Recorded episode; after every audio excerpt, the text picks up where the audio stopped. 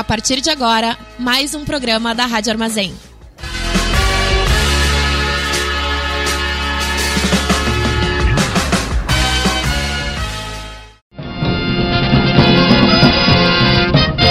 Começa agora o informe semanal da Fundação Tibico Altair de Verdades e Segredos.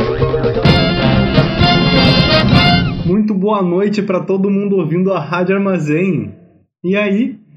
Eu sou Maurício, tô aqui com a Manu. E aí, Manu, tudo bem? Oi, gente. Como é que tu tá hoje? Mais velha. Mais velha? Mais velha. Sério? Tô te dizendo? Ué, o que aconteceu? Fiz aniversário. Ah, parabéns! Muito obrigado, muito obrigado. Eu ia perguntar se por acaso tu ficou perto de algum corpo de massa, tipo, excedente, assim, tipo, de massa muito forte, que fez o tempo e espaço passar diferente pra ti. Não, não foi o caso. Só a, a Terra girando em torno do Sol, como sempre. Envelheceu naturalmente. Com, Foi. Foi só tempo, não foi, Foi. necessariamente matéria e tal. Não, não, não. Porra. Que essa história é um pouquinho menos interessante do que eu, que eu imaginei que tu ia contar quando tu falou que ficou um pouquinho mais velho. Ah, não, não podemos estar sempre no auge, né, guria? Não podemos estar sempre no auge. Exatamente. Às vezes a gente só faz aniversário e não anda perto de um buraco negro, né? Tipo, gente- às vezes a gente não deixa o nosso gêmeo na Terra e vai pro espaço, tipo, andar na velocidade da luz por um tempo. Às vezes a gente só faz aniversário. E não vou dizer às vezes, eu diria quase todo ano é isso que acontece. Exceto se tu realmente ficar perto de um buraco negro e deixar o teu gêmeo na Terra e coisas assim, provavelmente tu vai só fazer aniversário. Ah, esse é o Tibico Altair. Aqui a gente conta verdades e segredos. Toda quarta-feira às 9 horas em radioarmazém.net tem um episódio inédito da gente lendo um artigo da Wikipédia para tu aí se inteirar de alguma realidade sobre o mundo. Você que é um nécio, um apedeuta, tá? um mentecapto. Você que é uma pessoa aí com a com seu você não conhece todos os artigos da Wikipédia ainda, né? Tudo Uh. bem. É um burro. para bem dizer, é um ignorante. Você que ainda não conhece todos os artigos da Wikipédia, não se preocupa. Toda quarta-feira às 9 horas a gente lê um deles pra ti aqui. É. tipo, eventualmente a gente vai ter lido todos. Eu acho que, sei lá, deve ter o que ainda? Uns Uns seis. 30 pra ler? Ó, 30 mais 6 faz a média, vai ter uns 18 aí ainda pra ler. É. Então, vai aí que ainda tem pelo menos mais uns 18 episódios de TB Cotaí É, pra tu uma, uma temporada a mais eu acho que dá. Garantida. Eu acho que vai. Tá certo, então. Mas eu falei sobre a quarta-feira às 9 horas da noite, aqui em www.radioarmazém.net. Não mencionei nossos colegas aí da programação noturna na quarta. Se você chegou na Rádio Armazém agora, ou você tá ouvindo em podcast, sabe que o canal é sintonizar às 6 horas da tarde para ouvir Mercearia. Às 7 horas tem Tinha Que Ser Mulher. Às 8 horas da noite você ouve Bar. Às 9 horas da noite você ouve Tibico Altair. Emendando aí com as 10 horas Heavy Hour. Famoso. Nossos colegas de, de dia da semana. Isso. Que é a Que famigerada- se orgulham da gente. É, é a famigerada É, talvez Talvez não. não, não. Tal- A gente se orgulha dele. É, talvez, né, ele seja aquela pessoa que, que chega tipo, ah, esse é o aluno novo da sala, gente, e fica todo mundo, ah, que legal, Pega um. vai contribuir muito. ele vai. Ele vai. É tipo assim, o. Ele, ele, vai, ele vai fazer parte do grupo de vocês, tá? E aí todo mundo assim, tá bom. O pessoal da quarta é muito receptivo, muito amado, muito carinhoso. Manda um É, abraço pra todo mundo. pedimos, pedimos desculpa por, pelo que a gente faz com a quarta-feira que vocês cuidam tão bem. Desculpa qualquer coisa. Ah, e recuperando então. Toda quarta-feira às 6 horas com essa programação noturna em radioarmazém.net. Mercearia, às 7 tem Tinha que ser mulher, às 8 bar e às 10 horas da noite tem Heavy Hour, que surpreendentemente não dura só uma hora. Na verdade vai até meia-noite. O nome do negócio é Heavy Hour, devia ser Heavy Hours. Heavy Hours. Ah, Os caras passam um programa, os caras tomam. Os caras ficam. que enganação! Exatamente. Eles, ficam, eles, eles trabalham por duas horas e levam os louros por trabalhar por uma só. A gente é muito injusto com esse programa. Olha aí, direitos trabalhistas, chama o jurídico da rádio. É, o Heavy Hour tá fazendo hora extra. Toda semana eles fazem um 100% de hora extra. Sem, sem receber o devido reconhecimento, Sem- por sem isso o nome. É, não recebe. No nome, né? Na grade tá lá descrito meio direitinho. É. Bom, Emanuele, assim como fazemos toda semana, nesta semana nós iremos conversar sobre um, mais um artigo da Wikipédia aí pra, pra ver se a gente incentiva um pouquinho o neurônio que, que os nossos. que todos os nossos ouvintes compartilham, o único. E tu, tu tá muito mal com o ouvinte, Maurício. Hoje eu tô maldoso. É, é Ah. que. Então, vamos, vamos, refer, vamos refazer então. Toda quarta-feira às 9 horas a gente faz uma prova oral. Sobre um assunto. E os nossos ouvintes nos julgam. São uma banca jogadora. Enrola aí que eu vou ali resolver um problema. Ah, Não, não, eu acho. Vai ter, faz teu monólogo aí. Eu- Então, tudo começou. Ah, não, confundi monólogo com biografia. Droga. Será que um dia alguém vai fazer uma biografia de mim?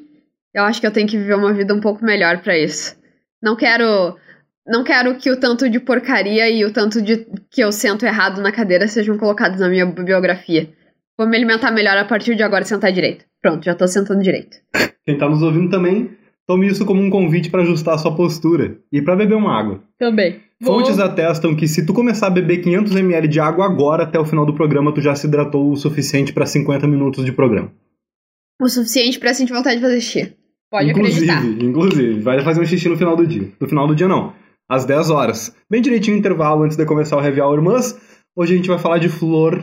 Elas, as famigeradas, as polêmicas.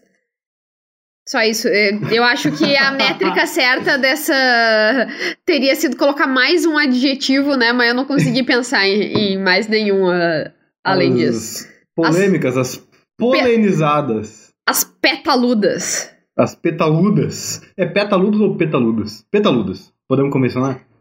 Acho que fica Não, é melhor. as pétalas, as petaludas. Teria um acento no, no pé. Não, é petaludas, não tem outra forma de escrever. Olha, se for com as tuas flores, entendeu?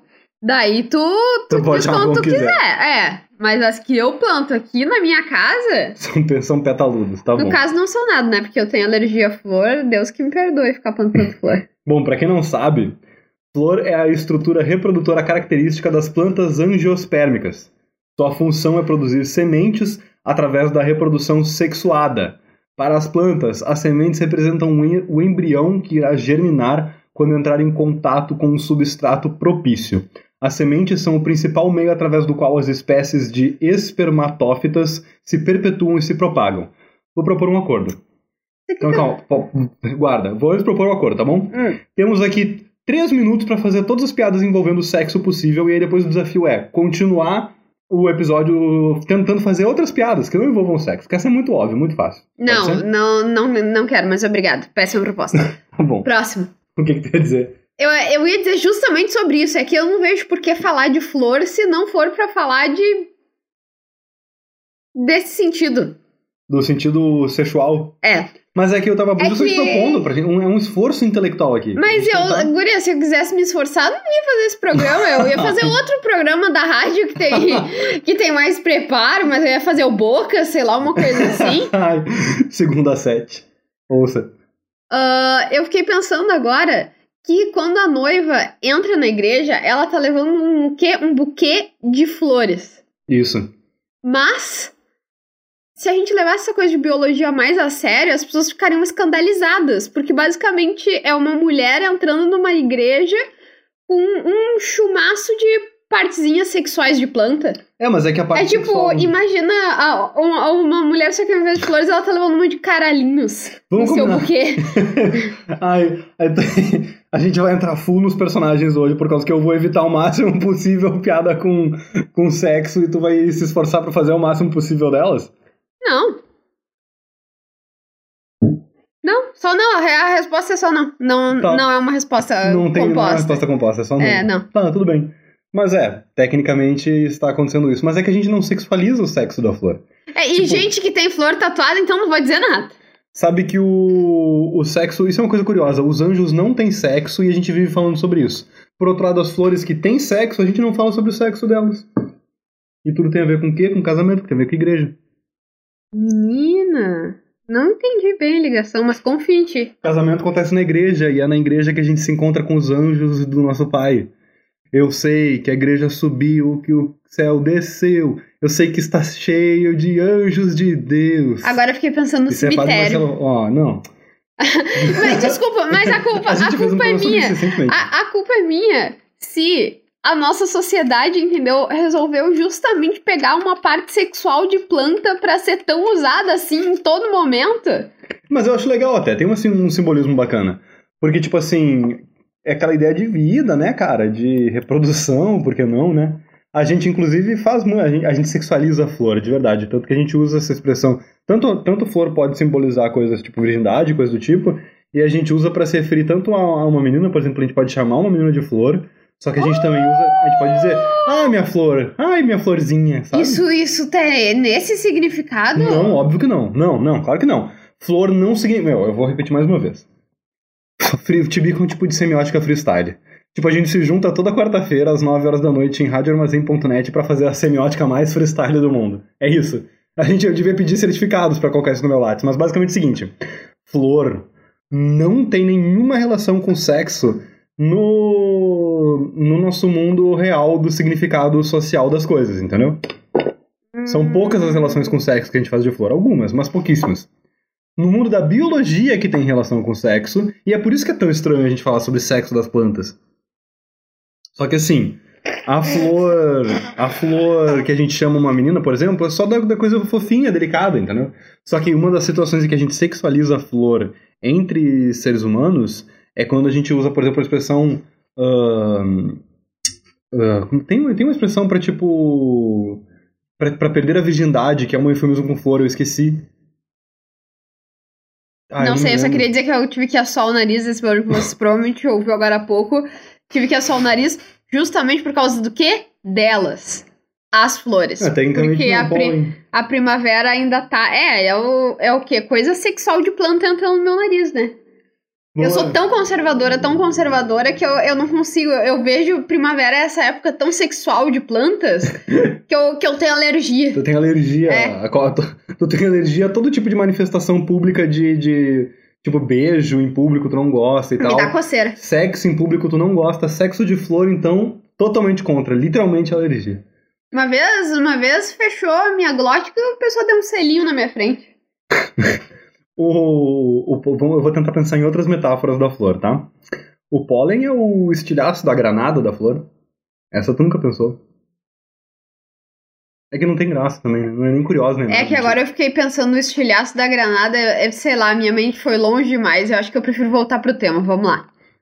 Hum, eu não vou me perguntar muito, mas ok. Não, é melhor não. Apesar de estruturas homólogas, apenas as angiospermas possuem flores, enquanto que as gimnospermas possuem estróbilos. Alguns grupos de gimnospermas, como o Gnetum, produzem estruturas que lembram flores. O que que foi? O estróbilo dele. Ai, desculpa. O que, que tem no estróbilo dele? Isso parece um jeito de falar. Ai, ai, o, o estróbilo dele. Aham. Mas estróbilo nem tem a ver com flor, estróbilo é pinha. Mas é que eu fiquei pensando nisso, desculpa. Tudo bem. Uh, estróbilos são pinhas, esporos, coisas assim, né? Certo. Gimnospermas, sou a favor. Não. Es- Esporos não são. Não, esporas não tem nada, são outra, outra coisa. coisa, é verdade. Outro, outro reino. Ah, calma aí, vamos lá, deixa eu abrir aqui. Estróbilos direciona direto para pinha. Pinha, ou estróbilo, ou ainda cone para os botânicos, é o órgão das plantas da divisão pinofita, onde se encontram as estruturas reprodutivas. o estróbilo. Alguns grupos de gimnospermas, como o gnetum, produzem estruturas que lembram flores ou inflorescências, mas não apresentam a estrutura de uma flor, na qual verticilos férteis, o androceu e o gineceu, são envoltos por um perianto. Nossa. Tô falando nada com nada. Pra quem não sabe, uma das propostas do Tibico também é ser só aquele programa de companhia em que tu ouve umas vozinhas enquanto tá fazendo outra coisa da tua vida. Então, se tu tá prestando muita atenção no que a gente tá falando, arruma uma atividade manual aí pra tu fazer. É, se veio, se veio até aqui achando que, ah, vou estudar pra minha prova de biologia, pelo amor de. Deus, to- tome vergonha na Tome cara e vergonha. vai estudar pra sua prova de biologia, né? Porque, honestamente. Até porque, né, por exemplo, perianto, vamos ver o que a Wikipédia fala de perianto. A gente até pode ler, mas não significa que a gente vai passar muita informação de fato, assim, né, porque útil, útil. O perianto é o conjunto de invólucros da flor, isto é, o cálice e a corola, que envolvem os órgãos de reprodução desse tipo de planta. Bom, na verdade, a gente até consegue ser um pouquinho educativo aqui, eu acho. Tipo assim, o perianto é o... Ai, meu Deus. Não, não. Ai, senhor, senhor. É que assim, ó, é que eu acho que se a pessoa estiver estudando pra prova de biologia. Ela não vai ver essas coisas. Não, ela não deveria estar ouvindo esse programa porque ela não tem idade pra É, isso. talvez não tenha idade, exatamente. A flor típica é composta por quatro tipos de folhas modificadas, tanto estrutural como fisiologicamente, para produzir e proteger os gametas. As sépalas, as pétalas, os estames e carpelos. Ela dá origem após a fertilização e por transformação de algumas de suas partes a um fruto que contém as sementes. Menina! Cara, que revelação, que o cara revelação. for- o cara Ei, pra nunca pensar. esperei. Que plot twist da natureza. Tu não sabia que a flor virava fruta? Claro que eu sabia, tava querendo dar emoção pra esse programa. Cara, tem uma coisa muito doida, que é que bagulho bem doido específico, né? Tipo, ao mesmo tempo, isso é uma evidência tri interessante de que o- as nossas, os nossos seres são complexos e tudo mais, os seres vivos que vivem no planeta Terra, etc. Mas que bagulho complicado. Isso claramente é um, um zilhão de acidente evolutivo, tá ligado? Tu não constrói uma coisa assim tão complicada conscientemente. Tipo, É, é. qualquer criador consciente faria um bagulho mais simples. E, tipo, te- tem caminhos mais fáceis pra fazer isso, sabe? Tipo, o caminho consciente pra fazer a mesma coisa é bem mais curto do que Isso. um monte de tentativa e, a, e acaso, Isso. tipo, que a natureza precisa fazer pra fazer as coisas acontecerem. Tipo, a quantidade de detalhe que tem esse tipo de coisa é tanta tentativa e erro que provavelmente é. Tipo assim, olha, eu consigo. Sabe, chiado de televisão? Esse é o tanto de ruído que acontece ao longo da história evolutiva de um bicho desses pra terminar numa flor, tá ligado? Sim. É absurdo. Tipo, a flor é um ruído evolutivo, não tem outra explicação. Quer dizer, não, porque a evolução vai dando forma a esse ruído, né? Vai dando feedback. A flor é uma flor, ah, vocês entenderam o que eu dizer.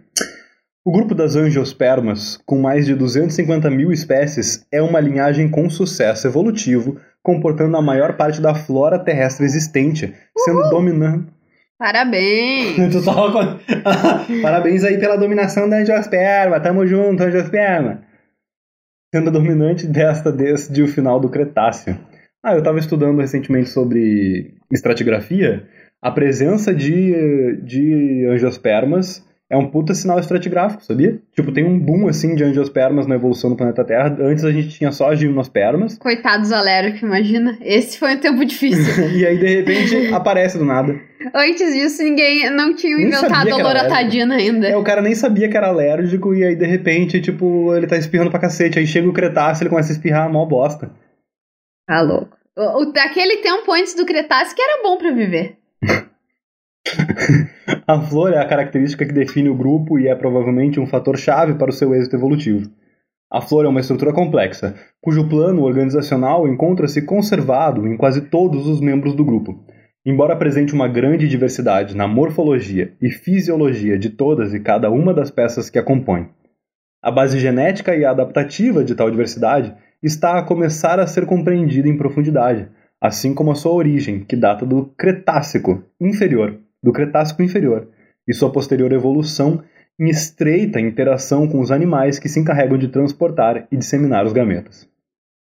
Isso é outra coisa muito doida, né? Tipo, parte da moral da flor é ela te incentivar a, a comer o bagulho. Porque por algum motivo, quando tem um bicho. Tipo, ela é uma flor. Ah, isso aqui é uma coisa interessante. A pinha. Olha só, que coisa curiosa. A pinha, ela é mais parecida com a granada mesmo, porque a pira dela é jogar os pedacinhos dela pra longe, sabe? Sim. Já a flor, a ideia dela é tipo assim. Ela abusa dos animais, cara. A pinha, a pinha, ela é uma coisa mais da violência, assim. Isso, a flor, a, a flor, não, a flor, ela, ela tem uma uma malemolência, Um assim, ela, ela convencimento, é, tem um, convenci- um, um convencimento, uma, Aham. uma coisa assim, é mais, uma coisa mais intelectual a flor, né? Ela olha pra Bela e diz: Vem aqui, vem aqui me dá uma cheiradinha aqui, vem. Vem aqui dar uma olhadinha em mim aqui, vem. Ou a frutinha assim: Ai, como eu sou gostosa. Ai, vem me comer. Além do seu papel ecológico, as flores possuem alta importância cultural para os seres humanos. Através da história e das diferentes culturas, a flor sempre teve um lugar nas sociedades humanas, quer pela sua beleza intrínseca, quer pelo seu simbolismo. De fato, cultivamos espécies para que nos providenciem flores desde há mais de 5 mil e atualmente. 5 mil não falou o quê? Desde há mais de 5 mil. E atualmente, essa arte transformou-se numa indústria em contínua expansão a floricultura. Origem do. Da, da, da Bolsa de Valores. A gente falou já sobre isso, eu acho, em algum tibico. Procura lá. Pra quem não sabe, eles especulavam em cima do preço da orquídea. Bem simples, assim. Eu odeio. tá. As pessoas ficam assim, ai, vou contar pra você como surgiu a Bolsa de Valores. Aí gasta, tipo, um vídeo de 12 minutos no YouTube com três anúncios pra explicar. Que basicamente é isso. Os caras especulavam em cima do preço da orquídea na próxima, na próxima colheita, tá ligado? E aí eles, tipo, ficavam vendendo e comprando vale orquídea. É basicamente isso. É. Isso que tu disse não explicou muito também, mas sei lá, né? ah, é que eu também não sei, eu não sei bem o suficiente pra falar por 12 minutos. Mas em linhas É, eu acho, é a eu, eu acho que talvez as pessoas fiquem falando por 12 minutos, existe Por uma motivo. razão. É, existe uma razão pra elas fazerem isso. Ah, não tem nada aqui na Wikipédia sobre simbologia da flor, mas. Beleza, vamos dar sequência aqui, falando sobre a definição da flor, então. Agora eu me lembrei de uma querida amiga que se refere à sua, às suas partes como tulipinha. As pessoas usam a palavra flor pra se referir às partes. Tipo, a flor da moça, entendeu? Tipo. ah, É, tá bom, Isso né? se usa, se Então, fala assim, se fala se assim. tu diz. Claro, claro que se fala. Quem sou eu pra dizer como os outros vão chamar tulipinha delas, né? E no- The Wall tem uma flor muito braba que de repente vira um- uma, uma tulipinha também. E de repente Uma- volta a ser uma flor, assim, é uma loucura. Que- ah, outra aula de semiótica. Mas tulipa não é flor? Mas é que eu me referi a tulipinha. Não a tulipinha específica da tua amiga, mas tipo assim, tem uma flor muito braba que de repente vira um órgão feminino. Entendeu? Ah, tá, entendi. E, daí- e aí volta a ser flor. E aí fica nessa, né? Fica nessa lascívia. Ah, entendi. fica nessa coisa ali, né? Entendi. E ela é braba também. Ah, e a flor é uma estrutura de crescimento determinado que é composta por folhas modificadas, quer estrutural, quer funcionalmente, com vista à realização das funções de produção dos gametas e de proteção dos mesmos, através dos antófilos. Famosos, né? Que Os isso, cara? Famosos. Ah, tá. Os antófilos são folhas modificadas que constituem partes de uma flor. Top demais. Parabéns para a folha. O caule caracteriza-se por um crescimento indeterminado. Em contraste, a flor apresenta um crescimento determinado, já que o seu meristema apical para de se dividir mitoticamente. é bom que, tipo assim, a Wikipédia tem os links. Então ela supõe que se tu não sabe o que é aquilo, tu vai procurar no link. Só que aqui no, no Tibical Tiger a gente não tem o link. A gente tem o contínuo temporal, que é o tempo passando e a gente falando. Então, É. se você não sabe o que, que é meristema apical, bola pra frente. Ah, mas também dá pra imaginar. Faz um exercício de imaginação aí. Isso, com certeza é um pedaço de uma flor. e dividir mitoticamente deve ter a ver com, com mitose, né? Vai lá. É o adjetivo que caracteriza mitose. mitose todo mundo É sabe, o né? tipo virulelas ali da planta que fica crescendo, depois não Isso. cresce mais, entendeu? Dá, dá pra ver pelo contexto. É o Ah, esquema ali do bagulho do negócio, do- É, do, o- trem ali. Pega, pega um negocinho ali, não tem interesse. As flores mais especializadas têm um período de crescimento mais curto e produzem um eixo mais curto e um número mais definido de peças florais em relação às flores mais primitivas. A disposição dos antófilos sobre o eixo, a presença ou ausência de uma ou mais peças florais, o tamanho, a pigmentação e a disposição relativa das mesmas são responsáveis pela existência de uma grande variedade de tipos de flores. A diversidade é particularmente importante nos estudos filogenéticos e taxonômicos das angiospermas. A interpretação evolutiva dos diferentes tipos de flores tem em conta os aspectos da adaptação da estrutura floral, particularmente aqueles que estão relacionados com a polinização, a dispersão dos frutos e das sementes e a proteção das estruturas reprodutoras contra os predadores. Pô, legal isso daí. né? Fruto também é uma palavra que a gente usa muito com significado de maldade, assim. Maldade não, com significado metafórico de tipo deu frutos, ou os frutos de sua descendência, para se referir aos filhos, né? E filhos. Menina, a florzinha e dá o fruto. Oh! Como assim, florzinha dá o fruto? A, a tulipinha, entendeu? Depois dá o fruto, que é a pessoa. Essa, essa é uma das brincadeiras pelo qual as pessoas chamam o, o órgão de flor, Ah, desculpa, cheguei na terra a agora. vulva. Desculpa, não tô familiarizada. Flósculo. Designa-se por flósculo cada uma das flores pequenas que formam um capítulo, uma calátide ou uma espiga. Espiga é um bagulho de flor. Oh no! Oh no! Oh no, no, no, Espiga. no, no. É um tipo de inflorescência que dá flores sésseis ao longo de um hack. Eu não aguento mais. Pra mim cansou. Eu vou. A Wikipédia- eu bem que vi que eu nunca tinha visto flor de milho. Ah, então, o milho é a, não é a flor, né? O milho é a semente que fica. Mas, tipo assim, em algum momento o milho foi uma flor, entendeu? Uma espiga, que é uma parte de uma flor. Eu vou pesquisar aqui por flor cultural, significado cultural da flor. Flor cultural. Tem pouca coisa sobre isso. A gente quer ver umas coisas mais de humanas aqui. A gente já viu muita biologia, tá? Não, não, não, eu acho, eu acho bom, eu acho que isso aí de humanas não tá com nada. Não tá com nada? Eu não. Então vou voltar pra falar aqui, porque até porque eu não encontrei nada. Vamos, vamos ver aí as, Nossa, meu Deus do céu, cara. Tem muita coisa as aqui, velho. inflorescências. Vamos, vamos ver sobre o angiosperma. Por favor. Vamos ir voltando. Vamos voltando pra categorias de coisas falar, mais abrangentes. Vamos falar da. Da avó do assunto. Da avó do assunto, perfeito. As angiospermas são plantas espermatófitas. Ah, não, cara, não aguento. Desculpa. Tu não ia bem em biologia, né? Tu Não, não é, não é questão de não ir bem em biologia, mas é que eu tô. Eu, tô- eu tô monotônico aqui, cara. Se a pessoa usa tibico pra dormir, ela vai conseguir muito facilmente. E a minha retenção, como é que fica? Meu, minhas estatísticas ali de retenção, depois, no Spotify. Ah, pra mim complica, né? Daí a pessoa ouve a gente de novo. Se todo mundo ouvir a gente duas vezes cada episódio, a gente vai ter o quê? Quatro ouvintes? Mais ou menos isso. Olha, o artigo sobre flor no Wikipedia em inglês é tão cheio de coisa. Tem uma parte sobre história. História da flor não vai ter, né? Mas tipo, ai, simbolismo. Vou jogar simbolismo da flor, linguagem das flores. É um art- Ah, aqui tem uma versão em português, ó. Linguagem das flores. Aqui eu tô mais em casa. Linguagem das flores, algumas vezes chamada de floriografia, foi um meio de comunicação da era vitoriana na qual o envio de flores e arranjos florais eram usados para enviar mensagens codificadas. Mó! Falei que, que, que tinha coisa interessante para falar de flor. Todos os biólogos caíram mortos agora, né? Ah, biólogos, é bem interessante as paradas sobre flor. O problema é que o texto da Wikipédia está muito focado nas expressões técnicas.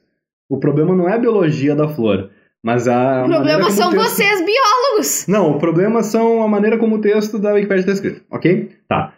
A linguagem das flores permitia que indivíduos expressassem sentimentos que de outra forma não poderiam ser ditos. Como assim? Que que não... É, é, tipo uma, uma outra. É o conceito de outra língua, né? um- Não, pode ser o conceito talvez de código. Não poderiam ser ditos por convenção, por exemplo. Que nem. Que Ah, tá. Eu achei que era uma limitação. Tipo, ah, a língua portuguesa não me permite falar o que essa. O que tulipa me permite. É. nem... Não, mas eu acho que tem mais a ver com. Vamos, vamos continuar andando aqui, porque eu acho que tem mais a ver com código, tipo assim, mandar uma flor preta pro inimigo. É tipo, vou ter que pegar seu safado. Entendeu? Ah, eu bem que vi uma série uma vez que, que tinha um rolê desses de ela deixava uma flor no lugar e daí depois o cara mandava uma florzinha pra ela e era o, era o vilão e a mocinha e aí ele mandava uma flor pra ela e aí ela sabia, ah, não sei quem vai morrer, não sei o que lá. O rei Carlos II trouxe a arte da Pérsia à Suécia no século XVII. Dali se espalhando o costume pela Europa. As nuances da linguagem estão agora praticamente esquecidas, mas rosas vermelhas ainda inferem amor romântico e apaixonado. Rosas cor-de-rosa, uma afeição menor. Rosas brancas ainda sugerem virtude e castidade.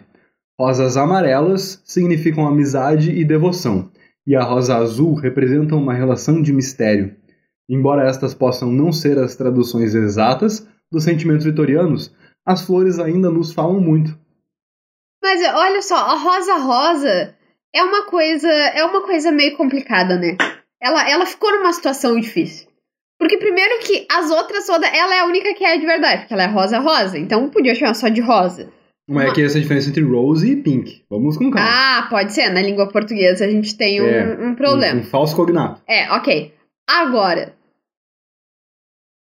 se tu vai mandar o buquê pra pessoa, manda vermelho já, porque mandar um buquê rosa é meio grosseiro. Considerando que existe o vermelho, entendeu? Eu concordo contigo, mas Porque é que acho é tipo assim, ai, eu te amo. Não muito, assim, mas amo. Mas também não tanto a ponto de mandar as rosas vermelhas. Mas é assim. Que isso é meio que é, me parece uma forma de dizer, não te amo muito. É, não, é que, cara, é que a rosa cor-de-rosa é tipo um, um wink. Pensa que tu, tipo, conheceu um pretendente. Vamos dizer o seguinte, hoje, tá? Tu tá, tipo, no rolê com um pretendente hoje. E aí tu tem a chance de comprar uma flor pra dar de presente pra esse pretendente, que tu conheceu hoje, tu não tem intimidade com ele pra dar uma rosa rosa, tá ligado? Uma rosa vermelha, entendeu? Tipo assim, eu não vou dar uma rosa vermelha pra um Mas daí não que dá conheci hoje. Uma também, né? Não, mas se eu quiser, por exemplo, fazer uma trovinha com flor, se tu, ó, dica de trovinha com flor. Dá uma rosa pra pessoa, do nada, assim, no meio do rolê, dá uma rosa. Só não dá uma rosa vermelha. E é por isso que tem um problema seríssimo com aqueles caras que vendem flor no calçadão, no centro, eles só tem rosa vermelha para dar. Se eu tô num primeiro date, por exemplo, com a pessoa, eu não vou dar uma rosa vermelha para ela, que coisa mais sem classe. Mas uma rosa rosa, aí é o caso, entendeu? Porque é uma rosinha, ela é uma coisinha fofa, é um tique-tique, é um bag-bag, entendeu? Tu vai lá, vai dar uma rosa rosa pro, pro, pro, pro seu pretendente, pro, pro pretendente de, tipo assim, conheceu hoje, primeiro encontro com, com o sujeito, tu vai lá dar uma rosinha rosa para ele, como quem diz assim, pô, uma rosa aí pra você. Um, é uma piscadela, entendeu? É isso, é tipo um, é um, é um cutucão no Facebook. É um like no Tinder. Entendeu? Diferente de uma rosa vermelha, que é tipo assim, e meu, te amo muito. Ah, me dá crédito na Steam. crédito na Steam, não. Eu não sei. Como é que tu se sentiria se alguém te desse crédito na Steam num primeiro encontro, assim? Tipo assim, ah, quando é teu Steam? E aí tu responde, e aí a pessoa te adiciona, e aí tu simplesmente, tipo, tu tá mexendo no celular, assim, vocês estão, tipo, na mesa do bar, tá? Aí o cara pergunta, ah, eu vou te adicionar aqui na Steam. Aí ele te adiciona na Steam, ou ela. E aí, ele de repente, tipo, tu recebe uma notificação que ele botou crédito pra ti. É, vai parecer com a maioria dos meus ex. Não, capaz, brincadeira. Infelizmente, eu nunca tive nenhum namorado que colocasse crédito na Steam. Essa vaga está em aberto. Um presentinho. Um... Aí, aí tu pergunta, como é que, que foi isso? Aí o cara diz, ah, um presentinho pra ti. Eu ia me sentir muito mal, cara. Eu também, eu, eu ia me, me sentir muito, tipo, tu acha que, que é, meu sugar dinheiro- daddy? É, É. meu sugar daddy. É porque é dinheiro, entendeu? Essa é uma das paradas legais. Eu sou a favor de dar flor pras pessoas, tá? Eu, acho sou, que- eu, eu sou contra, e na verdade, sempre que eu tenho oportunidade pra. Eu digo pra pessoa que eu sou alérgica à flor, porque eu realmente sou alérgica. E, e de um jeito que é bem sério, então eu, eu consideraria isso uma coisa. ficar- Tá tentando que me matar, seu idiota?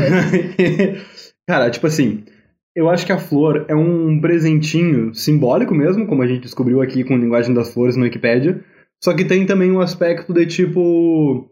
Essa parada vai morrer com certeza absoluta. Eu não quero te dar o trabalho de guardar uma, uma, uma recordação minha. É, isso, isso, não, bah, isso é uma coisa, é verdade. Tem uma utilidade aí.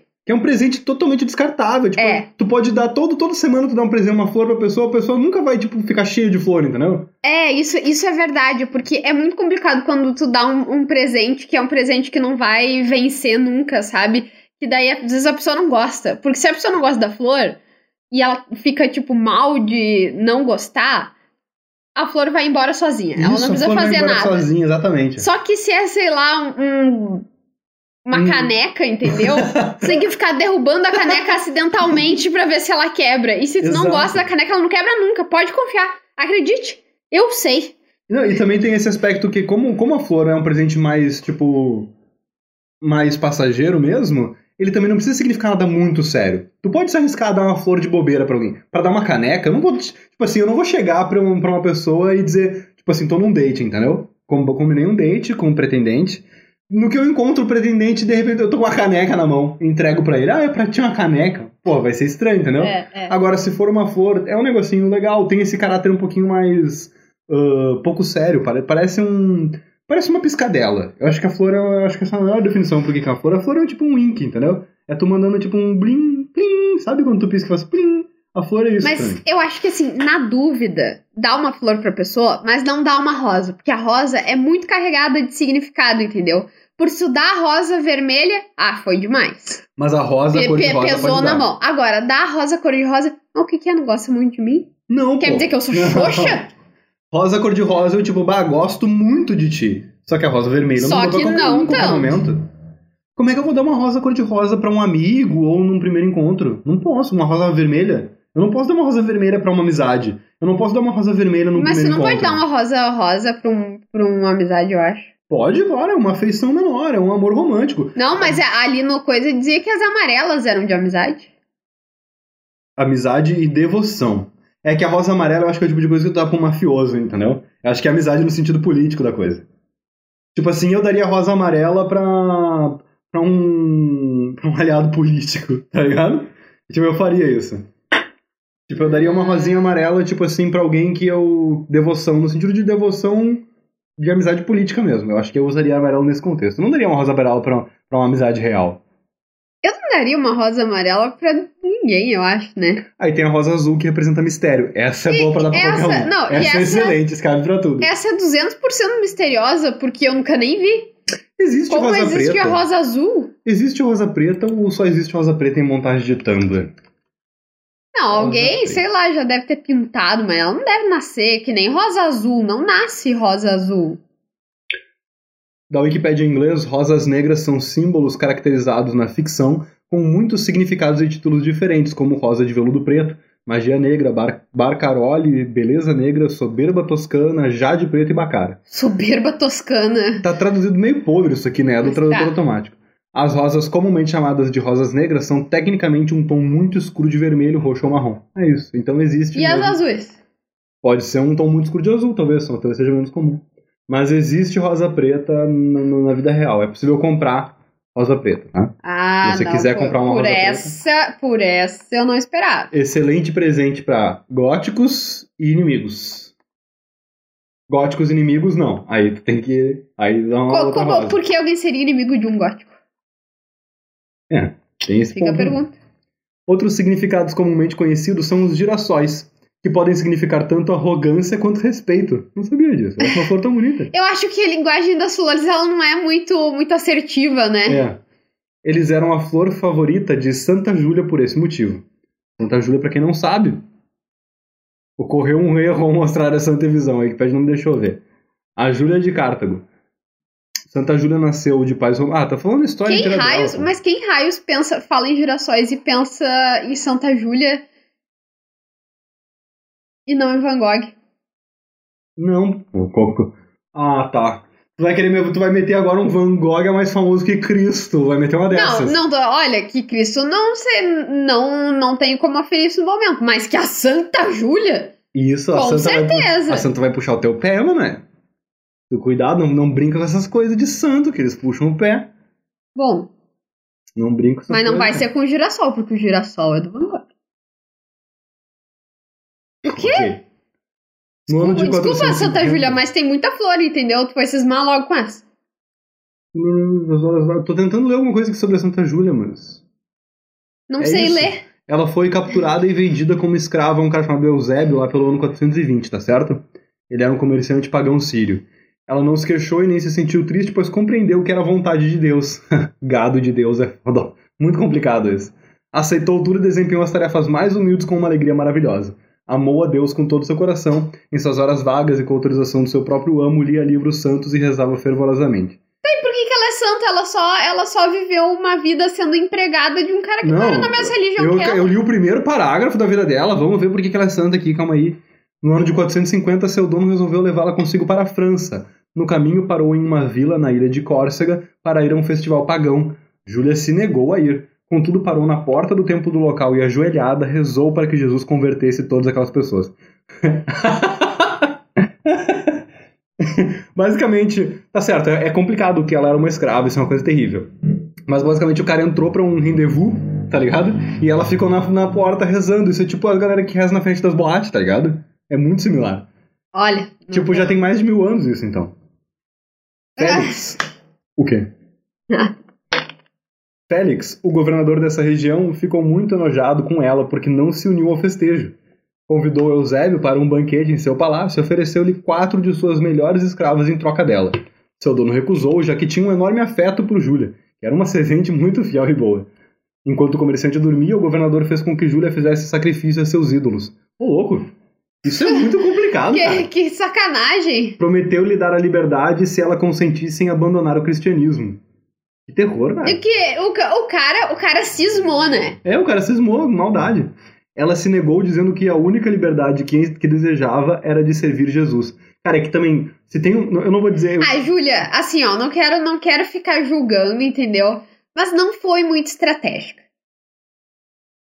Porque assim, ela podia ter dito, ah, tá, tá, vamos dar uma liberdade aí, porque Jesus sabe que, tipo, é, Jesus não vai. sabe. É, Jesus sabe que, tipo, sabe. que não é assim só dizer, ah, tá, não, agora eu não acredito mais em Jesus. Não, não é assim que funciona. Olha, Júlia, desculpa, mas. O resto da história é um pouquinho ruim pra Júlia, porque o Félix, enquanto o dono da Júlia Eusébio estava dormindo, mandou ela ser crucificada e atirada no mar. Triste. É por isso que ela é santa. Porque ela, tipo, não negou a, a Deus e tá, tá, tá. Ela aceitou o sofrimento como contribuição para o cristianismo crescesse e desse frutos. O seu corpo foi encontrado no dia 22 de maio de 450, ainda pregado na cruz, boiando no mar. pelos monges do convento da ilha vizinha de Gorgona. Depois eles o transportaram para a ilha, tira, tiram-no da cruz, tiraram-no da cruz, ungiram-no e o colocaram no sepulcro. Olha, fico feliz pelo cristianismo que adotou umas uns métodos mais friendlies, né, para se expandir, como Hoje em dia, é como tipo televisão. é televisão e pessoas batendo na porta perguntando se você já ouviu a palavra de Jesus, porque né, pedir aos fiéis pra ficar crucificando e jogando no mar, não, não, eu não sei, não parece assim uma Não, mas ninguém pediu pro fiel. É, não, mas tipo, esse seu um método assim não é o mais amigável que eu consigo pensar assim, não é o que Também porque carece de funciona fontes melhor. aqui, né? É. Aqui diz que ela aceitou o sofrimento como contribuição para que o cristianismo crescesse e desse frutos. Ah, frutos.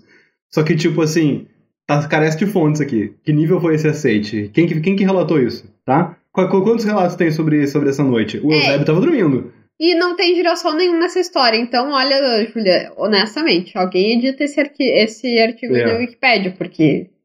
No ano 762, a rainha Ansa, esposa do rei lombardo Desidério, mandou transladar as relíquias de Santa Júlia para a Brécia, propagando ainda mais sua veneração entre os fiéis. Um ano depois, o Papa Paulo I consagrou Santa Júlia uma igreja naquela cidade. A sua festa litúrgica ocorre no dia 22 de maio e ela é a padroeira da Córcega. Famoso 22. Cara, é óbvio que a galera na Europa vai ser fissurada nessa coisa de cristianismo. Se bem que eles eventualmente. A galera não, não, né? eu acho que é eles não. Tem uma boa parte, na verdade, que é meio. Que é meio nada a ver, né? É, que é importa meio. não tá muito ligado, mas. É óbvio que a galera na Europa, é, é óbvio que as elites da Europa vão ser totalmente fissuradas no cristianismo, porque tem um tem um aspecto mitológico, se tu for para pensar, a maior parte dos santos são europeus. E tem um aspecto mitológico muito forte em tu ter tipo umas histórias doidas dessas pra contar, tá ligado? Imagina tu tipo poder falar, ah, foi aqui que a que a Santa Júlia que acharam o corpo da Santa Júlia, tá ligado? É. É, eu, eu- eu não sei, eu consigo pensar. Eu não sou nenhum especialista em turismo, nem nada assim. Mas eu consigo pensar em coisas mais atrativas, na verdade. Pensando bem, assim. Com certeza, tem coisas bem mais atrativas. Mas eles, é que queiram ou não queiram, eles reforçaram. O que, que veio primeiro, né? A mitologia ou o apego da elite por ela? Porque o apego da elite por uma coisa transforma aquilo em algo mitológico, né? É, eu, eu poderia discutir isso pensando em, em Levi-Strauss, mas eu não quero. A Íris, voltando para a linguagem das flores, a Íris, sendo nomeada, a flor Íris, sendo nomeada para o mensageiro dos deuses na mitologia grega, ainda representa uma mensagem sendo enviada. Um amor perfeito significa pensamentos, narciso silvestre, consideração, e um cordão de Hera significa fidelidade. As memoráveis flores bluebells significam um contrato entre um humano e um demônio, É, é tipo, ah, fidelidade, não sei o que lá, recadinho. A outra, contrato com o cão. contrato com um demônio. O pior é que é bem bonitinha essa Bluebells aqui. Parece uns sinos azuis. É, é, é, ela dá, dá uma dica nome assim, dela é né? bem bom, é. Ela, ela Parece um montinho de. Parece tipo um chumaço de sinos azuis, assim. Se eu fizesse um contrato com um demônio, eu gostaria que Eu- ele fosse eu- imortalizado numa planta dessas. Imortalizado não. Ah. Então, eu, eu acho. Então, eu acho que. Eu não sei. Mas eu acho que essa não.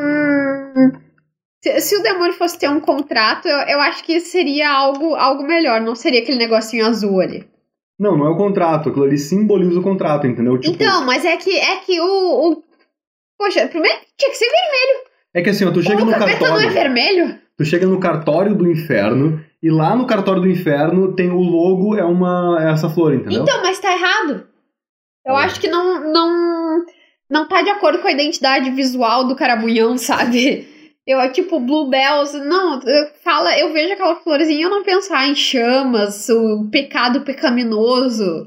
Eu penso numa tarde com um ventinho fresco, entendeu? Não, ah, ah, aquela flor Ah, não, ali não, não tá sei. certa. Eu acho que eu sou. É que, eu acho que talvez seja muito fácil inculcar uma, uma semiose em mim, mas eu vejo aquela flor ali agora que eu fiquei sabendo eu vejo o diabo na flor. Procura aí, Bluebells, pensa o que, que tu acha aí. Não. Comenta com a gente lá no arroba Tibicotaí. Olha, eu acho que se você tá fechando contrato com essa flor, tá fechando errado. Depois não vem reclamar, ah, o capeta não cumpriu seu contrato, não sei o que lá, não me deu fama, não sou a Xuxa, não sei o que lá. Ah, é, ficou fazendo contrato com essas florzinhas aí. então, se você vê um cartório com uma Bluebell como signo, como, como Pode como ir logo, tranquilo, pode ir tranquilo. que não é o diabo. Não. É só um alguém espertinho, assim. Um Não, inteligentinho querendo fazer uma Não, brincadeira. não, não, não. É só alguém de mau gosto, eu diria. Porque usar flor assim pro cartório, não, não acho que tem bom gosto. Não. O. É. É, eu não usaria uma flor pra representar um cartório. Ainda que eu usaria flor. A tinta, a tinta dos carimbos, originalmente, será que era tinta à base de flor? Acho improvável. Porque carimbo é um símbolo muito bom de cartório, né? Convenhamos. Ai, ai. Que ele vai chegando ao fim. Falamos muito sobre flor hoje. Tema excelente, tema muito bom. Floresceu esse programa, né? Floresceu esse programa. O que mais que a gente tem pra falar de flor? Ah, olha aqui, ó. São coloridas, Eu catei o tem trecho. insetos. Dói nariz de humano frágil. Pô, isso é algum tipo de indireta? Não, não, não. Desculpe, eu fui alergiofóbico agora. é. Tá certo. Eu traduzi, joguei aqui no Google Translate a seção sobre simbologia das flores do artigo sobre flores da Wikipédia anglófona, e aí menciona assim: as flores dentro da arte também são representativas da genitália feminina, como visto nas obras de artistas como George O'Coffey, Imogen Cunningham, Verônica Ruiz de Velasco e Judy Chicago. E de fato na arte clássica asiática e ocidental. Muitas culturas ao redor do mundo têm uma tendência marcante de associar flores com feminilidade. E no caso com genitália. É isso. A deusa romana das flores, dos jardins e da estação da primavera é a Flora. Parabéns aí, mas a deusa grega da primavera, das flores da natureza, é a Cloris. Cloris, Choror e Coquais. O que é o que é o direito? O direito é uma coisa das urgues, com que impõe a herx tuturais. Só tu entendeu essa piada, eu acho. Não, e quem negativo. tem mais de 40 anos. Impossível. Bom, procure saber aí o que é herx tuturais. Pesquisa aí, herx tuturais. Só os entendedores de direito entenderão agora. Aí menciona do Van Gogh também aqui no artigo anglófono. Vai lá, se você quiser ler um pouquinho mais sobre flor, procura aí a Wikipédia. Então, essa semana a gente trouxe aí um artigo pra você, que queria saber o que é flor, agora você tá sabendo. Se não queria saber o que era flor também, agora já Ficou tá sabendo, sabendo. porque é ouviu- importante, é Porque ouviu o programa até aqui, agora já é praticamente um botânico, né? Exatamente. O, o Tibico, se tu for parar pra pensar, do jeito que anda o desmonte da ciência nesse país, talvez a gente seja uma, em breve seremos uma das maiores instituições científicas do Brasil. Né? Vamos passar a emitir diploma no fim de cada programa. A, a gente já pode lançar umas fake news, tipo assim. Tibico, Tibico Altair foi a instituição científica que menos recebeu cortes financeiros durante o ano de 2020 e 2021. Mas realmente não recebemos? Exatamente, diferente de todas as outras que É. estão sendo cortadas até o fim, até o osso. Mas é que se a gente recebesse também um corte financeiro, daí o governo tinha chegado no cúmulo, né? De repente chega uma multa que vai ser o equivalente a um corte financeiro para um programa que tem, que tem recurso zero. E aí, vamos ver se tu vai falar isso a mesma coisa. Pior que agora eu tô pensando, tipo assim, eu tô imaginando um gráfico onde o Tibico se mantém estável, e aí o orçamento da CAPES, tipo, indo pro chão, o orçamento do CNPq indo pro chão. alcançando. É, todos eles nos alcançando. Todos eles nos alcançando, tipo assim, o... o... Ou, na verdade, um, um foi gráfico o onde mostra a gente alcançando a CAPES e a... o Porque... CNPq. Porque o orçamento de todas as outras instituições é medido em quantidades de tibicos que, que eles têm, entendeu? Então eles vão. Eles, tipo, se mantêm. Não, em, em- em- razão do, de outras, entendeu? Tipo, ó, o gráfico do CNPq continua igual e o nosso vai subindo em números de Exatamente. CNPqs que a gente está se É. aproximando. É isso. A gente vai muito em breve se aproximar. Pra quem não ficou sabendo, tá, o CNPq vai ter pro, pra agora pro. Está tendo pra esse ano e vai ter para ano que vem um dos menores orçamentos da história da, da organização. O CNPq é. O que, que significa CNPq, Emanuele? A sigla? Só não Só? pratique queijo. Pode ser o C cedilha, né? Ah, não é o C. Desculpa. Desculpa, não fui. Não fui. Ah, mas é que isso aqui é maldade também, porque não é, é Conselho Nacional de Desenvolvimento Científico e Tecnológico, não tem um P nesse, nesse negócio. Desenvolvimento. Desenvolvimento. Tô tentando achar aqui o porcento da, da- do corte, cara. Aqui, ó. Ah, Um um- monte de porcento. de acordo com a revista Galileu, que se prestou a fazer uma manchete bem clara, foram 90% o corte nos recursos do CNPq. Isso significa que o orçamento do Tibico está, tipo, o corte do CNPq está 90% mais próximo do orçamento do Tibico. Exatamente. Ou seja, o Tibico se aproxima. O Tibico consideravelmente galgou aí várias. vários, um longo caminho para se aproximar do orçamento do CNPq na última semana. Parabéns aí pro Tibico. Tá aumentando seu orçamento relativo ao CNPq. É isso aí. Cada dia mais valioso esse programa. A gente provavelmente é uma das únicas instituições científicas que não está sendo sucateado. É, Se filie? Como é que exatamente. faz pra se filiar? Curta, arroba Tibico Altair, assim a filiação. Ah, é, mas também tem um processo mais complicado, mas esse a gente fala depois. Tem que submeter um projeto. É uma coisa muito. Não, é muito secreto. Tá bom, muito secreto. Ai, ai. Muito boa noite. Boa noite.